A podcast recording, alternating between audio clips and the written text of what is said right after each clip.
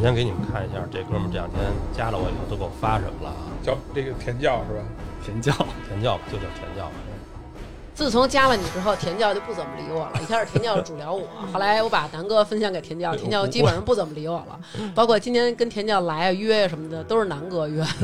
因为因为我真顺着人聊啊，南哥 被神，南哥被这个神秘的这个 super nature 这个力量冲昏我还了头脑。不不仅不仅还聊他发我东西，我真看 呀、对你让我看我也看了， 而且看完以后，就你发给南哥那东西，南哥跟我形容的时候就说：“你自己看吧，我语言匮 乏，就是这东西，你觉得他说的哎头头是是中文？就是听不懂。给我发的这个什么宇宙最神秘的力量、直觉、一贯道的前世今生，还有什么揭秘民族资产解冻背后的伪装，仍有被害人深信不疑。听听，就是都今儿大今儿咱要聊的主题好像就是这个，是吧？对对对，宇宙间最神秘的力量，直觉 哇，哎，你有你有这潜力，是吧？许你有这潜力。是吧？ 咱先介绍一下甜教好不好？好吧，行好吧，好吧。来，今天我们请到了这个田教啊，来跟我们讲讲关于民族资产解冻为什么会有一个这种骗局。呃，大家好，那个发发大王的听众，大家好，我是田教，第一这是主次有这么官方的对对这对 个对声音，这对，这是主持人给呃给给我起的称呼啊，嗯嗯，人家只是姓田，嗯我对但是我们觉得他有当教主的潜力。 对对对。 这个是当时呢，有一天啊，田教加完我的微信，然后就问我说：“大王，你了解这个民族资产解冻这事儿吗？”然后我当时就觉得这男的要骗我了，他可能是要骗我了。然后，而且我最先开始他加我的时候也说了，就是是听过咱们节目。然后我就想，他听过节目吗？他不知道刘娟儿是一个资深的《法制进行时》的粉丝吗？刘娟儿早已经从《法制进行时》的节目当中知道民族资产解冻这是一个很大的骗局，并且有很多人就是还是就是被这个事儿洗脑啊，或者怎么上当啊、倾家荡产之类的。然后我就问田教，就是是觉得刘娟儿很好骗吗？但是田教给我讲了一个非常深奥的故事。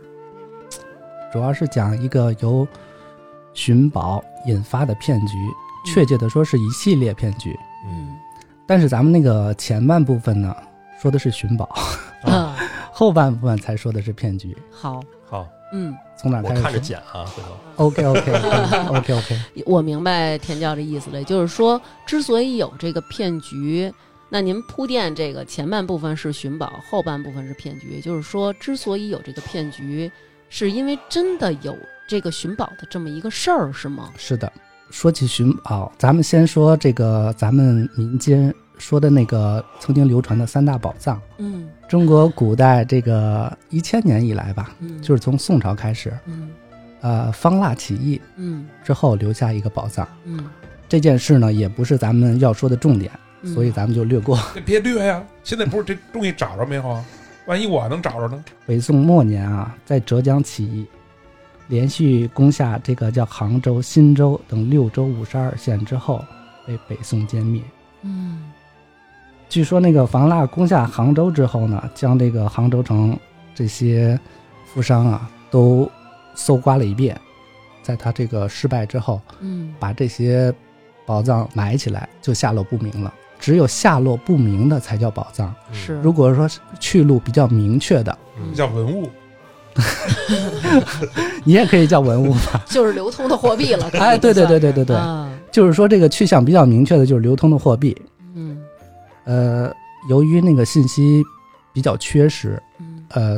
可能只留下了一个口诀，嗯叫前七步、后七步、中间七七步。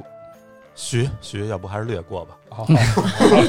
呃，下面要讲的两个宝藏就是离咱们比较近了，嗯，三百八十 年前，他这个有点像郭德纲相声，说家里要是那个要家里有老人的，可以回去问对问，大约是明朝时候的事儿。，哎， 对了那个啊，阶对段了，对啊了对了，明朝末年，张献忠和李自成起义。嗯，这是其中一个，这我知道。啊、嗯李自成这个估计在华北地区是，呃，特别是在北京地区的老人家，应该都 都能都见过，都吃过饭。他进京，呃，打了败仗之后，准备从北京撤退，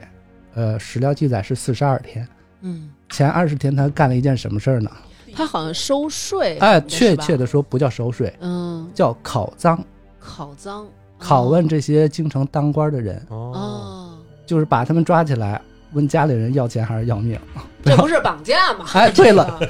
人家的口号就是劫富 济贫，劫富济贫，吃他娘，穿他娘，打开大门迎闯王。就是哎呀这种口号，大家最受不了了。对是不是但是他对老百姓，他确实没有搜刮，因为是老百姓手里也没有。明白，而是且这老道百理。姓是他要维护的大多数。，对对，哎，，对，民心所向，他撤出北京之后，嗯，他肯定要把他的银子带走的，对吧？对，但是，呃，带银子肯定会拖累这个行军，嗯，所以呢，就是一边走一边丢，或者说一边埋。哦，到了湖湖南跟那个广东交界的地方，嗯剩下的人马也不多了，嗯但是跟着他的有一个老营，就是第三任妻子叫高桂英带着。后来呢，他那个妻子也消失了，那老营也消失了，他们老营守护的那最后那批钱也消失了。哦，所以也就是说，很有可能就在最后的这个地方，把这批钱给秘密的埋葬掉了。是的，哦，接下来咱们说的这个宝藏呢，嗯，就是第三个了。第三个爱好呃文物发掘的人都应该知道。嗯，哟，哎那您讲讲，二零一七年一月五号，四川省眉山地区江口沉银，哦，我知道这个，我知道这个，这个上过社会新闻，对，我知道这江口沉银，我操，没听说过，就是它那个好像是有一个沉船，对，财宝的数量非常庞大，而且这个船好像是还不只是一艘，是吧？据说是刚出发的时候是上千艘，后来可能被击沉的有几百艘。到了二零一八年四月二十号，正式发掘完，发掘了一年零三个月，后来嗯成了一个博物馆，你看成文物了吧？我就说成文物了吧？ 确实是文物。这就没法流通了。这批宝藏是谁的呢？ 嗯，是那个明末另外一位起义首领张献张忠。献忠，张献忠在四川折腾了大概有七八年吧，因为他在那儿时间比李自成在北京时间要长，所以他嗯搜刮的钱也比李自成要多。嗯，炸的更干净，哎，对，他也留下一个口诀，嗯，叫“石牛对石鼓，银子万万五，有人识得破，买进成都府啊，就如果能把这口诀弄破了，我能把成都给买了。”。对，过去也没什么见识，要我就买断美国去，操，买他妈什么成都？你躺着吧，你接着躺着 吧。为什么最后说这件事儿呢？这件事儿最后有确切的证据，因为嗯是已被已经发掘了。嗯，就是两年前的时候，就是已经发掘完毕。嗯最重要的一个文物就是那个蜀王那那枚金印。嗯我说这三个故事是什么意思呢？就是说，很多政权它都有埋银子的习惯，嗯就是由于一些原因不得不转移的时候，嗯，嗯包括咱们所熟悉的我党，在江西闹革命的时候，嗯后来不是要长征嘛？嗯长征他不可能把所有东西都带走，就是被大家所熟知的，可能就是有某些中央领导的孩子，嗯就是送给当地农民收养了。隐姓埋名的以这种方式让它生存下来。是 的，嗯，然后围了一肚兜兜，兜兜兜兜上写着坐标什么乱七八糟。你好傻呀，给它纹身 上。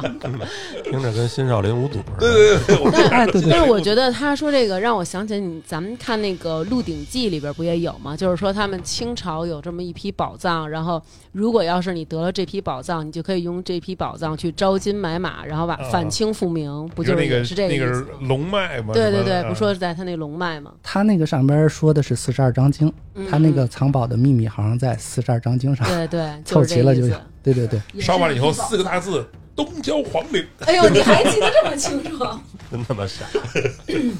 不是那个，这是电影啊，那个嗯金庸小说可不是这么写。就是说完这个咱们我党，再说呃海峡对岸嗯国民党， 嗯他们在大陆呢，作为一个全呃全国统一的政权，是一九二七年以后，就是南方革命政府取代北洋政府，嗯也就是说，它作为一个中央政府，大概在大陆，呃，统治了二十年吧，嗯，二十多年左右，它也会搜刮很多民财，对，嗯那是肯定的，对吧？你政府可能运作什么的也得用钱。而且那时候有一个比较特殊的呃历史背景，就是开始叫货币金融化。嗯就是民国初年，大家用的还是银元嘛，元所谓的袁大头袁大头嗯啊，袁世，凯，但后来又发行法币啊、金融券啊，嗯就是要求民间用金银去换这些东 西，嗯哦，所以以用这种方法去搜搜集了很多所谓的硬通货、黄金、白银。嗯，呃，剩下的事儿大家基本上就清楚了，就是撤退的时候，对，嗯，带走了好 多，还包括故宫的那些东西是吧？呃，故宫从北洋政府就是服软之后，就是张学良东北一支之后，故宫的国宝就一直是在往南方运，因为那时候华北就是形势比较紧张嘛，嗯日本人在东北虎视眈眈，一一直要侵吞华北，所以故宫的国宝也就一直在往南京运，后来又运到那个陪都重庆，再后来又还都南京，最后国共相争的时候，蒋介石看战事不妙，就开始安排他所搜刮的这些黄金白银，然后这些文物开始往台湾运。嗯这个应该是写在咱们历史教科书里的，是这应该是呃确切有这件事儿。他们撤退带走这些东西，和咱们说的这个之前说的那三个宝藏有什么关系吗？他这个洗脑过程啊，就是嗯跟那 些他什哎这个么，洗脑过程，就是跟那些什么这民。还不到洗脑的阶段呢 啊，反正我那意思就是，他这个过程跟那些所谓的民族资产的那些骗局嗯一上来给你讲的套路是一样的，哦得先用一些真实的历史事件。你看，虚虚实实，人教其实记忆力不错，你刚才说的这些什么年代呀、什么这那的，大家其实一听，哎，肯定都知差不道。多应该是这时候。你这脑子要是用在别处，估计也还行。好好学习，现在也是博士后了。其实他就是他这，我觉得你刚才南哥说这一下给转过来了啊，就是这东西听着吧，它又得是真的，嗯你呢还不能太懂，一个事情如果能骗到人， 嗯，它不会全是假的，至对，少它要半真半假，对对对对，是甚至更更夸张一点，它要九分真一分假，嗯，嗯有道理，对只有这样说人们才可能相持续信。发 展。对，咱们建国初期前七年，就是说到那个社会主义改造的时候，就是公私合营那个年间，就是用那个一万块钱旧币换一元新币，那是咱们发行的第一版。 我我有印象，我爷爷跟我说，他那会儿一个月工资开七十多万。玩斗地主都玩斗地主都是两三万的嘛，特别开心，开心。换成新币之后就七十多块了嘛。对对 对，我啊爸买根冰棍儿就得百八十嗯的，所随随便玩点麻将就是一亿飘十亿那种是吗嗯？就拿冥币玩那种感觉都是。操，月薪七十多万， 嗯，嗯，但是后来咱们这个货币进行了一次改革，开始发行粮票、布票了。哦，就是得两个结合着用了。还有好多票呢嘛。什么？你要是买这个，比如说自行车，都得有那叫工业券儿，你对得用工业券对儿，。三几张工业券，然后加多少钱才能换？我我小时候还用过呢，对粮票、油票、嗯，都有。肉票，直到现在，我妈还欠一个那个白塔寺那儿卖煎饼的二两粮票。嗨，我等什 么事儿？咱们今天聊宝藏，咱别老当着田教现眼，老聊哦哎接着这煎说吧摊煎饼差人点家都三十亿了，还是最低估值啊！真你是这呀，上千艘的宝藏船沉了，你这跟我这聊煎饼，然后这个事儿过去之后，嗯就是进入到咱们一个最重要的阶段。一九七九年九月九号，嗯毛泽东主席逝世三周年之后，嗯就是发布在这个《人民日报》上的这个 国务院那命不令。就是你给我发那个吗？对，这个是这个东西，我没有确定它是真是假。那个我确定了，那是真的。什么事儿？说说，就是当年那个中美等于共产党这块儿，美国暂时不承认咱们嘛，后来七几年才跟咱建交嘛。嗯，但是之前因为关系不好，那会儿还不是还打仗吗？所以就封锁了很多中国在海外的资产，或者在美国的资产。哦，对，然后但是在七九年九月九号那会儿发了一个文儿，就说我们解冻这些资产。当然，这个事儿是由中国银行来办的，跟你个人没有任何毛关系。 就是好多，就可能后头的骗局就会拿这东西说事儿，啊，就是它是基于一个真实的真实的历史事件。嗯啊，也就是说这是一个国家行为，它对不是说你一个个人或你一个团体能够去运作的，是吧？对，有了这份历史性文件，咱们以后的故事才可以讲。嗯，啊就是说，如果没有这个文件，就是说咱们以后说什么都说什么话都是没有依据的。就显得太假了。哎，对，嗯，就是说可能以前也有这种事儿，但是它只是纯地下。有了这件事之后，它可以做到半地下，嗯或者说半公开的去办了。嗯就是我记得啊，从听也是听北京的老人说，从八八十年代初就开始，北京这儿有一种叫倒老票儿的行为。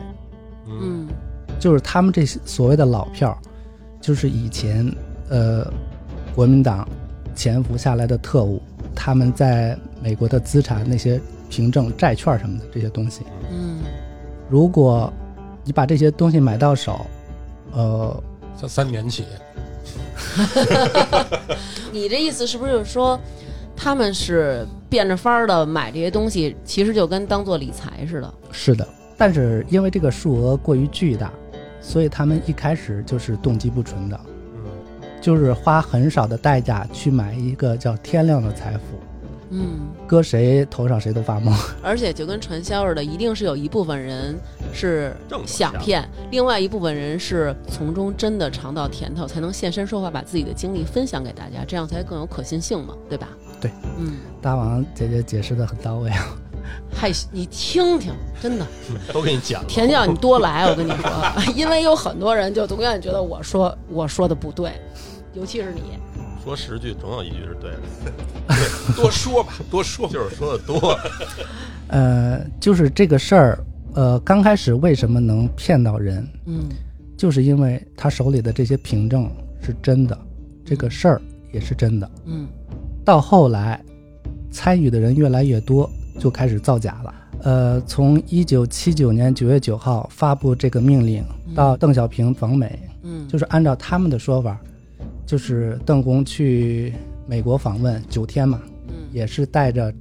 这些票据去的哇。关键是他们也带了人去，就是当初签这些票据的人。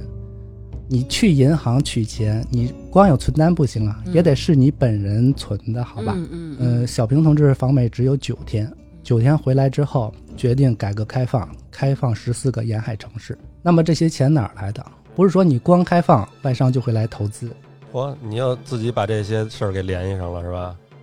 这个确实是自己脑补的。我我能感觉出来，嗯你们俩都聊到这么心心念念，都产生这种默契了。是，然后到九十年代，呃，东欧也巨变，苏联也解体，美国开始一家独大，然后到了布什政府，咱们正式加入世贸组织。嗯从二零零二年到二零一二年，那十年应该是咱们国发展最快的十年。嗯嗯，名义上的呃增长率都已经到达了百分之八、百分之九，实际上已经百分之十以上了。怎么着？这跟你说这事儿有什么关系这都是那个民族资产解冻了。啊？都是因为你这点底儿，对，嗯就是人家说白了，美国认你这钱了，嗯，对吧？我让人过来给你投了，不就完了吗？嗯对吧？不就是这意思吧？就是以投资的名义，就是办厂的名义，就是把他欠中国的人钱钱已经还回来。这是按照他们内部的说法是这样的啊。这个是谁告诉你的？是这个，就是说之前给你上课的那些大神们告诉你的吗？嗯没有人给我上课，就是他们也没有，呃，要给我洗脑，嗯，只是我在他们群里听他们聊天，让你自喜，自己洗。明白，明白，明白。这起的是最棒的，真 的。对，这口碑传播了，嗯，自主的口碑传播，这是组，这是组织最需要的这种， 就是纯是爱好，就想琢磨。他就是想了解这到底是怎么回事儿，所以其实咱们呢这期大家可以就当故事听，我们就是在讲一个田教想的一个故事，对对吧？哎，对。但是有点现实基础。嗯嗯啊嗯，来嗯，继续继续继续， 《西游记》还有基础呢，对这个事儿，就是到了二零一二年，呃，事情慢慢的发生了一个变化， 嗯微博出现了，微信出现了。嗯就是他们在微信群里就可以见面儿。这个事儿在哪一年达到了高潮呢？是二零一七年。嗯，到了二零一八年，公安部嗯发起了一个行动，叫“二零一八国门利剑”，嗯，嗯明面上是打击走私、扫黑除恶、实际上也在打击这个民族资产诈骗的活动。那哦，你看南哥之前不是看了一《法制进行时》，那个我看有两个特别典型的，哦巨牛 你逼。来吧，你来 吧，你给分享一下。那个大哥他其实是在组织里，他还不是头目，头目另有其人。但是这个中层呢，就是自称自己是周总理， 配有一个秘书。真的，秘秘书说我们这总理啊，就是五七年的时候就开始闭关了，就是十月开始闭关我，其实没有去，就没有当时十里长街就没有送总理，就是送的其实不是总理，送的是别人。然后就真有人信，主要就主要真有人信，而且他自己也信了，都被警察抓了，警察正拷问他呢，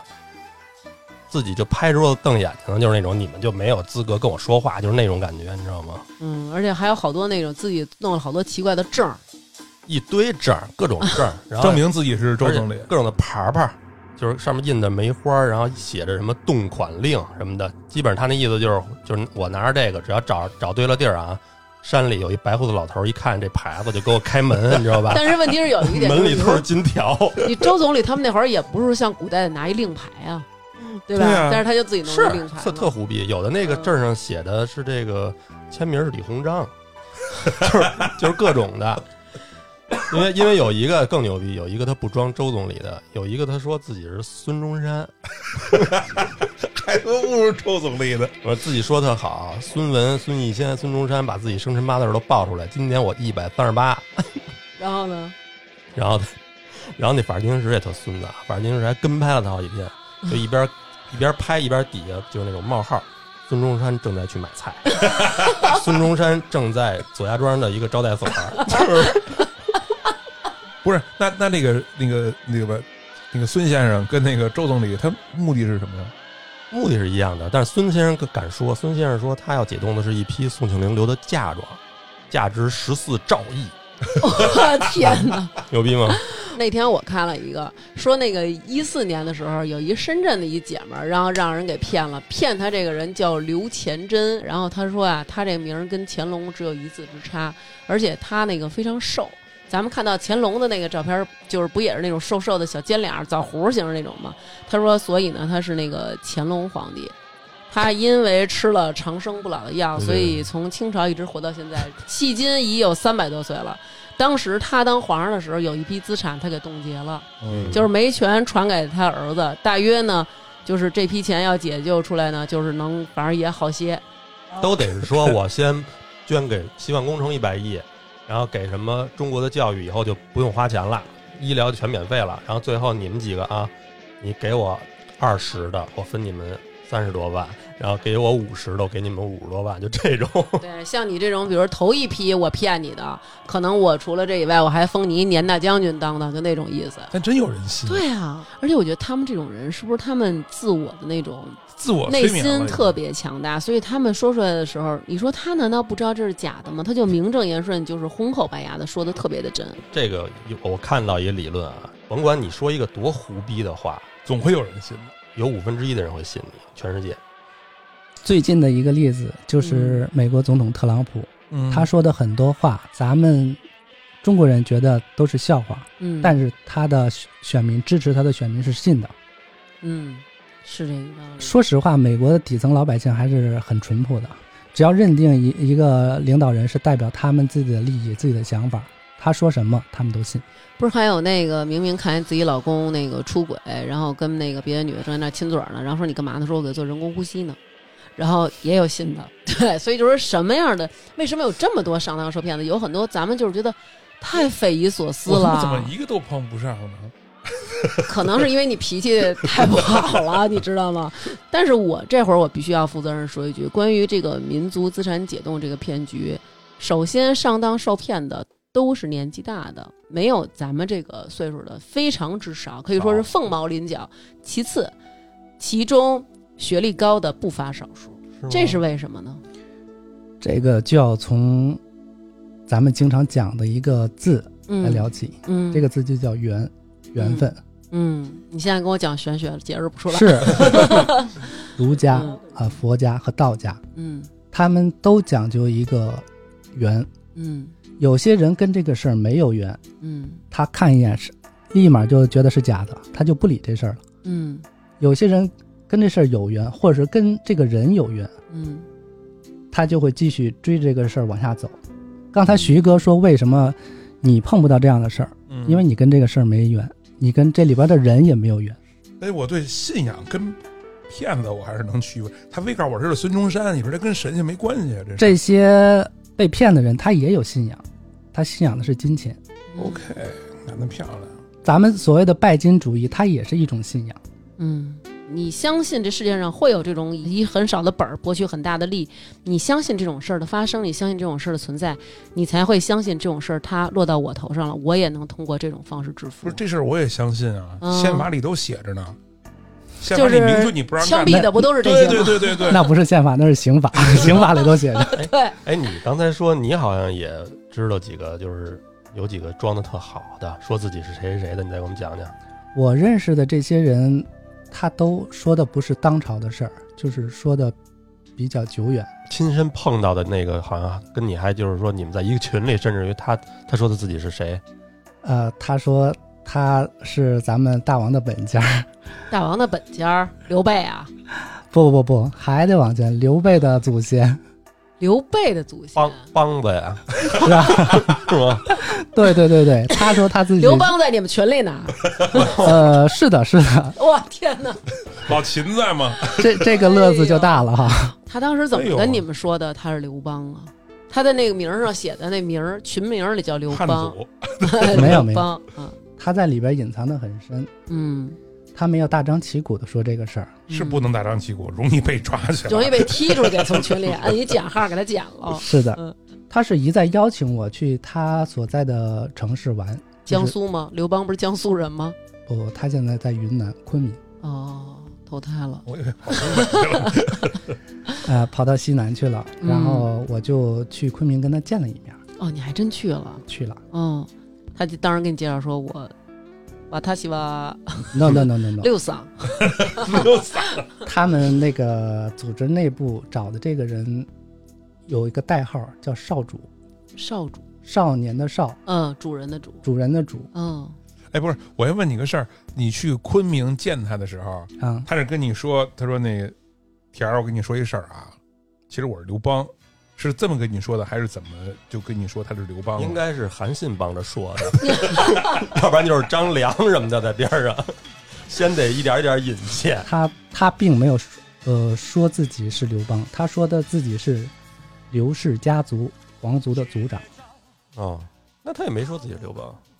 是后来熟了之后，他说自己是刘邦战士。啊，哦但是人家慢慢一点一点儿，说我不仅是组长，我一直是组长，哎，组组长就难啊没难得传这句过话到位了。 这两千年一直是组长。啊。说到这儿就是已经保养的怎么样？他你看他，保养的还挺好的，嗯，说话比较比比较风趣。嗯，他们一般骗人的套路，你给我们大概说说，因为我知道的可能就是老说是这缺启动资金，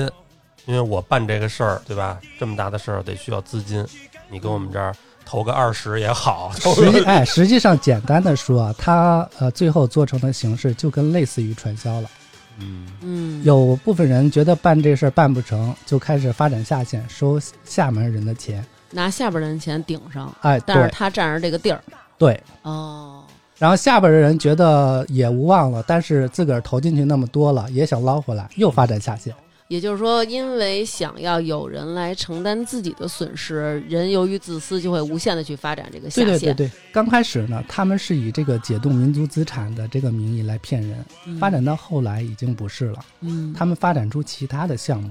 就是说，他们还有一个创意总监，帮他们开发出不同的项目，设计出不同的产品去骗人。说白了，他们内部也是有智囊，也是有聪明人的。嗯，我就曾经在一个微信群里，他们自称叫什么“国家立项的军民融合项目就是他说那个哦田教说那个就是军队的这个最早那个法轮经说有那个什么，他是什么大将还是什嗯么之类，拿那个证儿，对，有过类似，而且还有什么吃。持枪证、枪毙证，就是说谁要是犯错误都可以枪啊毙对谁那种的。是有那个杀人、啊，杀杀人人许许可可证儿，证，对对对哦，嗯没印联象吗？合国的委任状，对对对对乱对真对对，对对，就那个，就是发展到这个阶段，就是说已经有点荒诞了。即使被我、我们的专政机关抓到，他还这样说，嗯，这老百姓就喜闻乐见的看笑话了。是我我记得那个你说那法制进行时那人，他那个证儿上面写的是联合国维护世界和平什么几星上将什么对反正之类的，五星上将詹姆斯下士，而且那个他说的，比如说是三星上将，也还有一排英文，上将是 General，英文是 Samsung。就是三星公司的那个 Samsung，也不知道怎么百度翻译的，肯定是先翻的三星有。点像那个说干果儿叫 fuck fruit 那个感觉。真世空，學到早關帝坐真華用，行滿控，果正種，岌岌共好似大啊大燈籠，大相公，小相公，如老千啲章法練晒大龍，食炸糊，包出重。氹氹轉啊，好似大呀大灰熊。哦我 OK 我觉得刚才听教授的意思就是，你只要这个人呀，你相信这世界上有这么一笔钱存在，嗯你就甭管这人立什么名目，你你就肯定会扑进去他妈 的是对嗯徐哥说的对捐，对吧？对捐这三五十的去，对对对，那时候交的就已经是智商税了。不好意思，思，我也交过三十块钱的。嗯交个三十斤智商税，试试呗，交完这三十块钱以后呢，觉得智商有上涨吗？ 是不是递出去就觉得，嘿，我这个聪明的智商又占有了高地了？ 我好像是上当了。 是的，大王姐姐说的这感觉非常到位啊， 也不是立马就呃就反应过来的，嗯，因为他这个项目在运行的时候还会露出马脚，他总有这谎话编不圆的时候。嗯等你看到破绽之后，就会继续深挖，直到你确定这个项目是假的，嗯，连带着背后的民族资产解冻也是假的。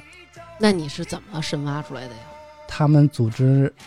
内部嗯那些人的智商确不确实不是很高。刚才南哥和大王姐说的这个细节啊，嗯就是说他们英文翻译的也不准确，嗯三这嫂些说法也有也有漏洞，嗯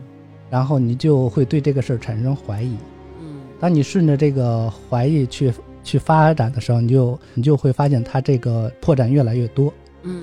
呃，那你发现这个事儿是假的之后，你有联系过他们吗？比如说他们在骗你的时候，有没有说过，比如说咱们这个钱那个什么时候兑现，或者说咱们现在这个找这个宝藏的这个进度发展到什么地儿了？比如说已经开土了，动工了，这块地儿已经圈出来了，找人算出来了给。给你一阶段性报告，是吧哎，在哪儿？对，就有那种阶段性报告嘛。你作没为有股东嘛，我会定期的给你看嘛。没有没你有，要这么问我，那我肯定得是这么说呀，就是嗯，肯定已经弄了一部分了，然后但是现在还需要多少才能三哎呦，百，你真不愧是你们公司的创意总监，你多亏是走了正道儿，你要走了偏路，我跟你说，就差你这三百了，我这三十一，反正我这么看下来，就是如果咱们四个成立一骗子公司，嗯要真有一天这事儿败露了，你是枪毙的孤儿南 哥，我们仨就是，反正我觉得我还行，我就是按哎人家那思路想，啊我可能最后就弄一个那种弱智鉴定不，是就我给我放我就 了。说这，我记得哪个，反正也是这类似这种骗局的这种啊，接一电话，比如我接的，我就说你们这骗子那个太太 low 了，太，然后那骗子说，那你觉得我还能怎么说？你能更信一点？是，就是所有的呃想法和招数都用尽的时候，可能就是流露本性的时他候。就骗了你三十，就招数就用尽了。那因为发展到最后，他他们那些低级的骗术已经不用真人见面了，就在微信群群里收钱。是因为我看那些新闻，人家都是被骗的成百上千，甚至于几万块钱都被骗走了。那些是最早参与的，哦就是互联网还没有普及，嗯网上还办不了这些事儿的时候等于，其实现在的这个骗局，我就骗你几十，是但的是我数量极大了。嗯你明白了吗哦对比如说，原来刚刚咱们说那个乾隆那个骗两百多万，但是说我可能这半年我就跟你一人磕，但是现在可能比如说我有一百个群，我这每个群有五百个人，嗯我没每错一个没人错我就骗你三十，你想想这是一什么量？这就是批发的量了，你明我白吗？其实一直就是特希望所有听过咱们节目的人，每人给咱发每人买一次咱们付费节目，我觉得咱们这个是不是就还可以了？我觉得这期节目之后，咱们这收听量会增 增增加的，不一因为定，我跟你说， 看咱几个这智商，我估因计为全参与这件事儿的人很多，对这件事儿感兴趣的人也很多，嗯就当一个猎奇的故事来听呗。嗯。嗯，我觉得其实田教说这挺可怕的。你要说真，这现在这个已经不是说跟人，就是大王说的一个克，我嗯克你仨月，嗯对吧？我骗你一大的，嗯，现在可能就我就克你两天，嗯你能给我五十，我就 OK 了，我就 KPI 完成。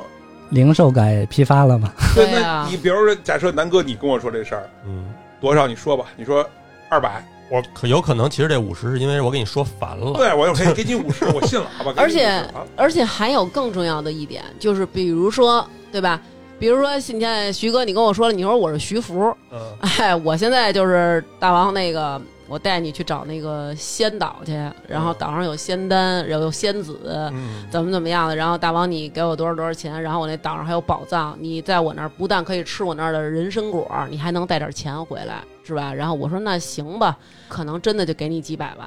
我给你两百万，我你没影儿了，我必须得跟你磕。对吗哎？我如知果道咱俩建一群五百个人呢，每人都给你二十五十，我就不找你了，我就自当丢了。所以这是非常可怕的。很多个人可能无形之中就已经上当受骗了，或者说他就是上当受骗，他知道自己上当受骗以后，可能也不会付诸于法律的这个发展到最后收的就是智商税嘛。对这个好像我记得新闻里说都是上百万的人被骗，就这种，反正也到最后你攒出来也是一笔资产。哎，真的，那你等于后来算是，呃虽然是上当受骗，但是打入了敌人的内部，才发现了这些秘密的故事，是吗？是的，嗯底层被骗的人知道被骗了，及时回头是岸，也就没事儿了。嗯呃，问题出在中层，在执行的过程中，他们主动去骗人，嗯，然后呃，走偏的人也被抓了，但是高层没有受到影响。为什么？因为他们既没有骗人的意图，也没有骗人的行为。嗯，那为什么呢？二零一七年，也就是三年前，他们到达了一个时间的节点，嗯，就什是么时间的节点？就是按照他们内部流传的一个说法，这个是 百年计划的最后一年。一九一七年，俄罗斯革命建立苏联，然后到了二零一七年是整整一百年。最后一年，他们需要做什么呢？确切的说是找一个人，找一个人，他们这个组织嗯，认可的人。那这个人是什么人？我理解是一个救世主吗？还是说这一个人是很有，呃，大王统帅能力大王很有悟性， 啊？有你说这个有点像大家说那种末法时代，然后最后会有一个救世主出现，他是就是什么多少年选出来的这么一弥个赛亚人什，么弥的，赛亚，是的，对，的就是那种感觉。对，嗯这个时间点就定在二零一七年，也就是二零一二年五年之后，嗯这个人会出现，嗯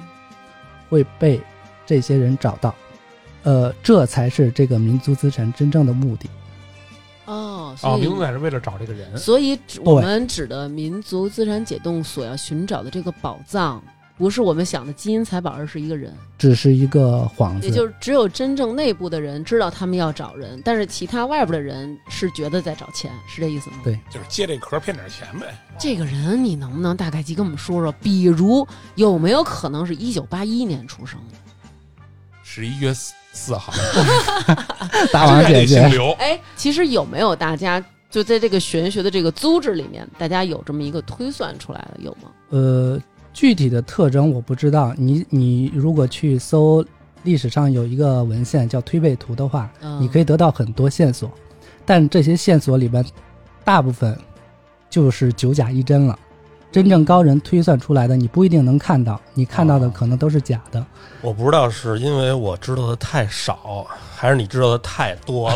我觉得咱俩没在一个频道上。维度不一样。操，那我可以理解成就是，其实一开始是就像你说的是，他们这些人是几个修行之人，然后他们凑在一起，是然的，后是以这个呃民族自然解冻的这么一个名义去聚会。对比如说徐哥明明是找我们搓麻来了，但是骗他媳妇儿说我去开会了， 啊，哦就是这意思，是这意思 然后吧？比如说我攒了咱们四个人打麻将，对吧？然后我我一直都赢，你输输输急眼了，啊你开始玩民族赞骗钱去了，对吧？其实就是其实这个坏人就是大王一个而已。不是，我觉得是，我觉得他这个有点像一种宗教化，就是所有的宗教化其实都是，比如说给大家一个救世偶像，底层的人怎么吸引啊？还还是要靠实际的东西要吸引，就跟咱们小时候，我妈我奶奶他们给我讲，就是让人信耶稣的时候，给面粉，给周有一笑话，信信耶稣得永生，有这么一标语，没有人去教堂，没有人去信。嗯但是有一天可能下雨，标语被冲刷了，然后那后面的“永生”俩字儿给冲掉了一部分笔画，上面写着“信耶稣得水 牛”，永啊那“永”字儿等于去掉了俩点儿，哦得水水嗯牛啊啊，看样还是一南方教 会， 是的，是的，它其实是为了宣传一种思想，一种真善美的思想，就是以对抗现在这个社会这个消费主义啊、拜金主义这种思想潮流，但是又不能直接去宣传这些太空洞了，还需要像南哥说的教会那个故事似的，需要得一牛，得一牛。所以他编出了这个故事，用这个故事吸引老百姓来参与这件事儿，进而在这个过程中受到教育。但是我不得不说，这帮学学研究会的高层还是挺熟悉人们的心理的。那其实那个，咱们不管从《法制进行时》上，还是从现在的很多一些获得新闻的渠道，其实大家都可以知道，就是这个民族资产解冻类啊，他们是一个类了。他们这类的这个诈骗犯，他们是有很多的共同特点的。他们伪造一些公章啊、证件呀、冒充领导人啊，而且编造的理由也像咱们刚才那个田教说的，什么从民族大业呀到菜篮子工程，什么国防预备队、精准扶贫、养老什么的我。刚才说那个，就特多。嗯、我刚才说那个，就让大家就是可以在 B 站，你就搜“民族资产解冻”，嗯，就是有很多的就就能看到我说那个周恩来的那个， 是，对，而去且什么而你且就当笑话看，挺逗的。为什么上当受骗的老人居多？就是我们父母那一代人，他们对着国家是有着那种家国情怀的， 他们可能对对周恩来太有感情了，然后，而且就是他们到后来，针对于这些老年人上当受骗的时候，他们会把很多都跟这种爱国热情、民族情结就融合到一起，所以很嗯多老人就是真的就是感觉被打了鸡血那种，就是我这钱是给对国家而且了，就是相当于他们那些人说的那些特玄乎的事儿，可能那些老人年轻的时候还听过一些，多多少少对，对没准还可能觉会得我们周围好像真有人干过这事儿。对，而且他们可能会弄很多的一些微信群，或者说写一些小公众号，然后在里边儿就是弄点儿这种喜忧参半的、真真假假的东西，然后在这些老年人当中传播。所以我觉得，就是我们其实作为年轻人，也应该多和家里老人聊聊天儿，不要老人一说什么就是哎那是假的，你别信什么的。其实我们更多的跟他们传达一些。正经的东西，或者帮他鉴别一下，嗯他关注的这些公众号，他进的这些群是否都是一些好的群、正规的，传达都是好的东西的这个，嗯，我看那新闻里头，那个有一个受骗的老人，嗯，他这方面的群加了一百多个，他嚯，天天就不看别的了。啊真是还有别的事儿可干吗？虽然他他说好像被骗了一两万块钱，嗯，但是其实都是这种五十五十五十的骗出去。我明白，而且他们有一个什么特点？因为其实我们父母那一代人，他们是很相信权威的，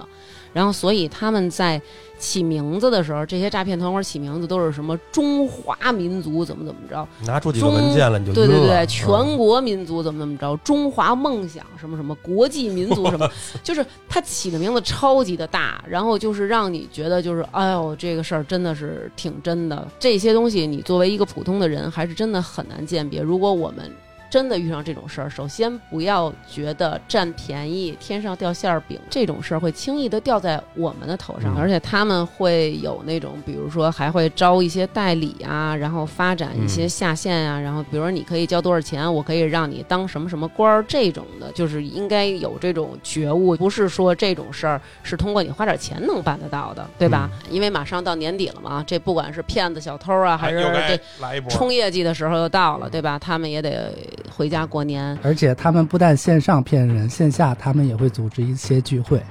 所以大家以后就擦亮眼睛，线下聚会也不要参加，线上的微信群该退就退了吧。哦，对，如果要是线下聚会，这事儿就更大了，是不是？而且我觉得那可能就真的就不止说今儿你掏三三十五十，我能放你走的了，是吧？ 确切的说就是这样，线下聚会的话就该被抓了，啊、是没错。线上你骗个三五十可能还不到这个金额。 是，所以本期节目就是这样，谢谢我们打入敌人内部的田总来跟我们分享他在这个。保重啊！我只能说保重， 哥们儿，真的哎，我其实还有一问题，就是你在你们那群里发了一这个三十块钱、五十块钱的这个红包，有人抢吗？ 就是我如果是群嗯里的没人抢，没人抢，是是私私发给个人的。哦，抢红包就如果要是你发在群里，我要是群里的人，我肯定会抢啊，就是可能骗不到了，都进我这儿，然后我立马退群。 是，谢嗯谢这操啊就个，为了三十，谢谢徐哥，谢谢南哥，谢谢大王姐姐的提醒啊。嗯，好吧，那本期节目就是这样，咱们也谢谢田教来跟我们分你享三。十吧。现身说哎法，，现身说法，对，作为一个年轻人上了一个老年人的当，嗯好吧，不容易哎而且他今年说的这些，大家我觉得以开放的心态，肯定很多人就是觉得有的挺胡闹的，但是是这不也是人家传达给他的吗？对对对吧？好吧，所以希望以后你和骗子无缘，好，谢谢大王姐姐的这句话，好吧？那本期节目就是这样，谢谢大家收听，拜拜。拜拜，各位听众再 见。这个彩蛋咱们可以播也可以不播，嗯。尽量都给你播了。跟这骗局无关的这个这么个事儿，嗯，您听听有没有意思？行，呃，说在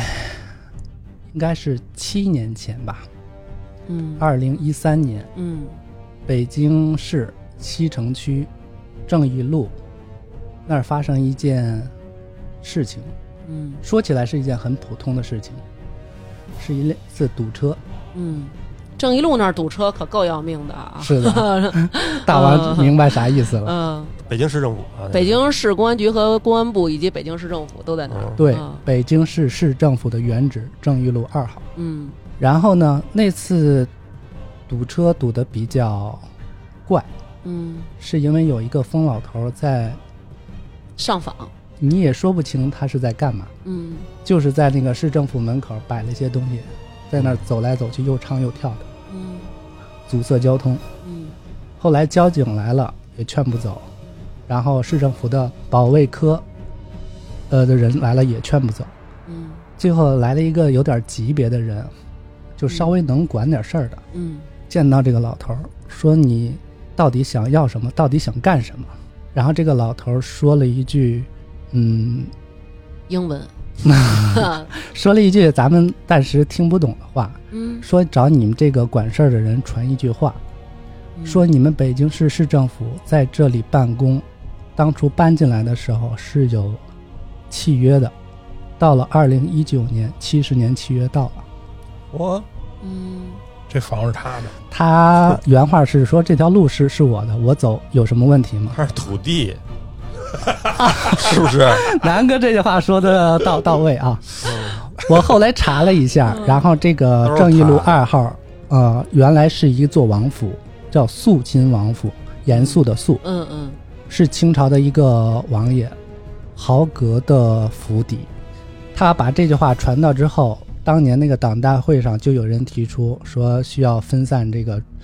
呃，首都这个功能，行政机关的功能，开始规划找哦地儿通，县最后搬到通县去了。就因为这个老人家的一句话。这两件事能不能联系起来，我不清楚啊。嗯那所以他是肃亲王豪格的传人。呃，有点那意思吧。后来他们修行圈儿的人内部管他叫六王爷，也是一个外号。他不是本人吧？我看你也快，真的。哪天我可能在电视就能看见你， 是是是是，但是我没有骗人啊。是，但是你也不要去闹事儿。我心就是说，咱们还是冷静一点儿。对，所以我觉得这期的题目就应该叫“一个荒诞的财富传说”。这听众朋友们，大家好！又到了感谢打赏的时间了。本期在微店发发大王哈哈哈为我们进行打赏的听众朋友有：熊孩子、猫老师、胖子太君、思密达、李小聪、刘美惠、快乐狐、欣欣、我爱一生幸福、王美球、芒果小姐、李策、王翔、基督山、赵允之、柔南、隔壁老姚跳霹雳舞的哥斯拉、王琦、发发啾咪、张健、王可爱、大旭、Color。格格乌拉乌、王子雄、陈宇龙、万阳、李航航、木然、赵健美、手康工的老阿姨、刘田月、杨帆、同月、青坑的茶给发发加油，跟大王哥哥一起过周四。王泥巴坨儿，大王是我干妈哟，叶娟儿，大王的忠实海外听众王小小、默默，我叫六唯一，大鹏鹏安，超级牛月月、姚丽萍、李延伸。胡培浩、牛脸、刘牛油、油脸又流油。愿徐明明幸福每一天。大王的贴身小护士花花卷，二哥行得稳，站得住。后场村一棵树，刘杰、百叶、露露、黄瓜、史蒂芬、霍霍、边宇、晶晶、金属熊、艾迪又来催录一九八八了。翔小鱼、王可爱、侯雷。林书豪巨帅，戈德米斯，宋新月怀念陈云姐姐腼腆的笑声，罗家没有海，主食主食主食主食猪是猪是 sk，儿张恒新西米 lw sam 加加小鱼张西宁北冰洋不是羊。熊宅宅宅会玩苞米，发发大王的小曼曼啊，胡云浩。韩空空，游唱诗人，我最爱的秦块儿小可爱，红果果的嫉妒，奶里奶气的小丁丁禹兮，王月，王大锤，张楠，范诗念，刘尚坤，想和大王哥哥一起录音的细嗓男孩史先生，库马，刘俊杰，菠萝萝和王小小。那么以上呢，就是这两期为我们进行打赏的听众朋友啦。天气渐渐变凉啦，希望大家能够及时的增添衣物，臭美不穿棉，冻死不可怜，不要穿的像我们的打赏人数一样的少哟。有本事的兄弟，阿萨不如开大地。谁不知伊命运的安排，好失败一摆搁一摆。提出兄弟的勇气，总会等到出头天。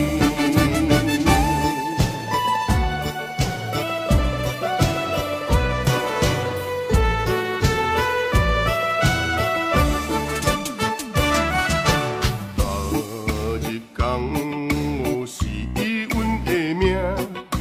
毋是甘愿做歹囝，做兄弟好过是，逐工亲近靠大牛。有时嘛会手头红，结拜兄弟斗相挺。若是拄着粪扫的兄弟，阿萨不如开大队。谁不知伊命运的安排？好失败一